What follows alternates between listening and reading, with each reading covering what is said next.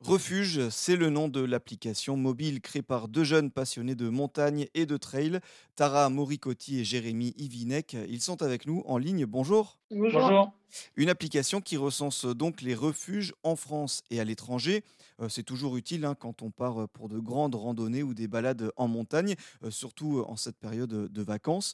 Euh, déjà, avant de, de- de parler de l'application en elle-même, quand on parle de refuge, euh, qu'est-ce qu'on entend par là? Euh, La vocation première d'un refuge de montagne, eh bien, c'est une vocation euh, à sécuriser, c'est-à-dire que les, par exemple, les randonneurs euh, vont avoir au moins un lieu où s'abriter en cas de, en cas de problème. Euh, maintenant, c'est plus aussi un endroit où on peut bah, s'arrêter aussi, euh, se restaurer, passer une nuit, euh, éventuellement prendre une douche quand c'est faisable pour, par exemple, quand on fait des, longs, trajets comme sur les GR, etc. Et justement, pour en venir à, l'application, combien de, de refuges vous recensez et c'est quoi comme type de, de refuge qu'on peut trouver sur l'application? Euh, là, actuellement, on a référencé plus de 5000 euh, répertoriés sur l'application. Et donc, on a, chaque refuge dispose d'une fiche d'information, que ce soit pour les refuges gardés, non gardés, etc. Ça peut être aussi des, cabanes. Après, on, compte aussi euh, exporter euh, l'application à l'international. Donc, on en a déjà référencé un peu au Canada, en Italie, en Autriche, en Suisse. Il existe différents types de refuges. Il y a les refuges dits gardés, donc avec un gardien suivant certaines périodes dites de gardiennage. Il y a des refuges qui vont être non gardés, par exemple pendant toute l'année. En général, c'est tout ce qui va être cabane, euh, cabane refuge. Sur l'application, du coup, on référence donc les, refuges gardés, non gardés. On va aussi voir si on référence également des gîtes, euh, les gîtes un peu de montagne qui souvent aussi permettent euh, bah, aux randonneurs, bah, quand il n'y a pas forcément de place euh, en refuge, bah, de, de trouver au moins un endroit où, se loger. Mais voilà, on reste vraiment dans, dans une optique de, de local, entre guillemets. Donc, il n'y aura pas de référencement d'hôtel, par exemple. Voilà, on reste vraiment sur des refuges et éventuellement des gîtes. euh, voilà. D'accord, donc différentes formes de, de, de refuges là. Comment vous est venue euh, l'idée de créer cette application mobile refuge? Bah, c'est surtout dans, dans la pratique en fait. Euh, donc euh, moi je me suis rendu compte en fait que l'accès aux informations relatives au, à un refuge pouvait être compliqué. Il n'y a aucune plateforme mobile euh, proposait concrètement des, une centralisation en fait de toutes ces informations. Et euh, par passion de, de développement mobile et euh, de montagne, en fait, j'ai décidé de lancer en fait une création de d'applications mobiles euh, autour des refuges. D'accord, parce que pour connaître l'emplacement des, des refuges, euh, l'information, elle, est, elle peut être difficile d'accès, c'est ça? Euh, c'est pas forcément d'un point de vue euh, de l'emplacement, ça va être euh, surtout tout ce qui va être euh, information autour des services qui vont être proposés par, les, par le refuge ou les périodes d'ouverture qui en fait sont des informations qui doivent être mises à jour et qui vont varier par exemple d'une saison à une autre.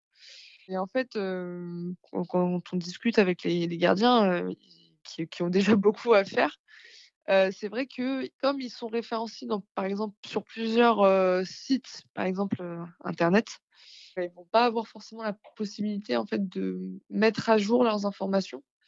Et du coup, on souhaiterait bah, justement proposer un support qui va leur permettre bah, de se référencer plus facilement et sur une plateforme entre guillemets de, référence. Alors là, du coup, ce sera une plateforme surtout mobile, quand bien même on développe le site internet à côté, mais c'est vraiment apporter une mise, enfin, une information qui va être réellement mise à jour avec une expérience utilisateur qui sera un peu plus optimisée, parce que malheureusement, il y a, il y a aussi parfois des difficultés de, de ce point de vue-là quand on cherche des informations euh, sur certains sites, et de permettre bah, de centraliser vraiment toutes ces informations sur un seul et même euh, endroit, j'ai envie de dire.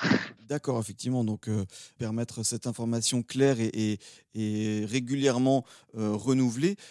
Comment vous vous y prenez pour les recenser et pour remonter toutes ces informations? Euh, bah, actuellement, euh, donc on a, pu euh, déjà référencer ce qui était retrouvable en fait sur Internet. Donc on a récolté de la donnée et puis ensuite on laisse la possibilité en fait aux utilisateurs de pouvoir ajouter donc les les différents refuges et cabanes et ensuite nous on vient valider bah, toutes ces informations-là via notre base de données. Donc en fait, c'est aussi beaucoup participatif parce que bah, beaucoup ne sont pas référencés, surtout les cabanes. Donc on laisse justement la communauté nous donner ces informations-là aussi auxquelles on n'a pas accès. Et, par exemple, si disons que là je me rends sur l'application pour un peu essayer de faire visualiser ça aux auditeurs, euh, qu'est-ce que euh, je vais avoir comme information quand je vais cliquer sur, euh, sur un refuge en particulier? Bah écoutez, dans un premier temps, il va y avoir en fait pour chaque refuge une fiche descriptive sur laquelle donc il va y avoir bah, une petite description, la localisation donc le pays, la région, etc. ensuite, il y aura donc les périodes de gardiennage, quand c'est le cas. donc pour permettre de savoir quand est-ce que le refuge est tout simplement ouvert ou gardé. Ce qui peut faire aussi la différence sur bah, les services qui seront proposés en fonction de si on est en période gardée ou pas gardée. il y aura également la capacité du refuge, par exemple, le nombre de places disponibles, le nombre de lits surtout disponibles, les moyens de paiement, parce que certains refuges, par exemple, acceptent, ont la possibilité d'accepter les cartes bancaires ou, ou les chèques, et puis d'autres non. les contacts utiles, donc les propriétaires, les gardiens ou, ou le site internet relatif au refuge s'il y en a un.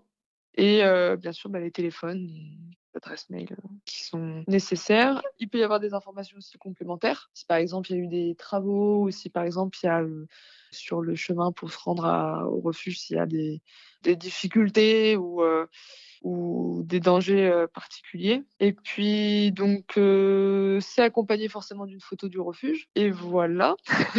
Vous indiquez aussi le chemin vers le refuge.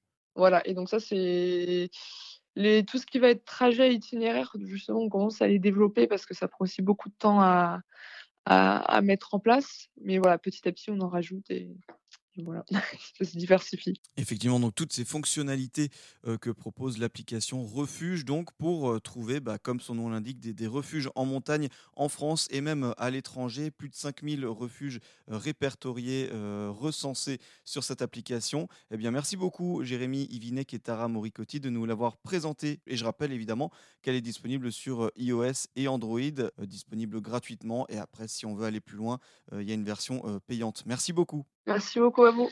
Merci.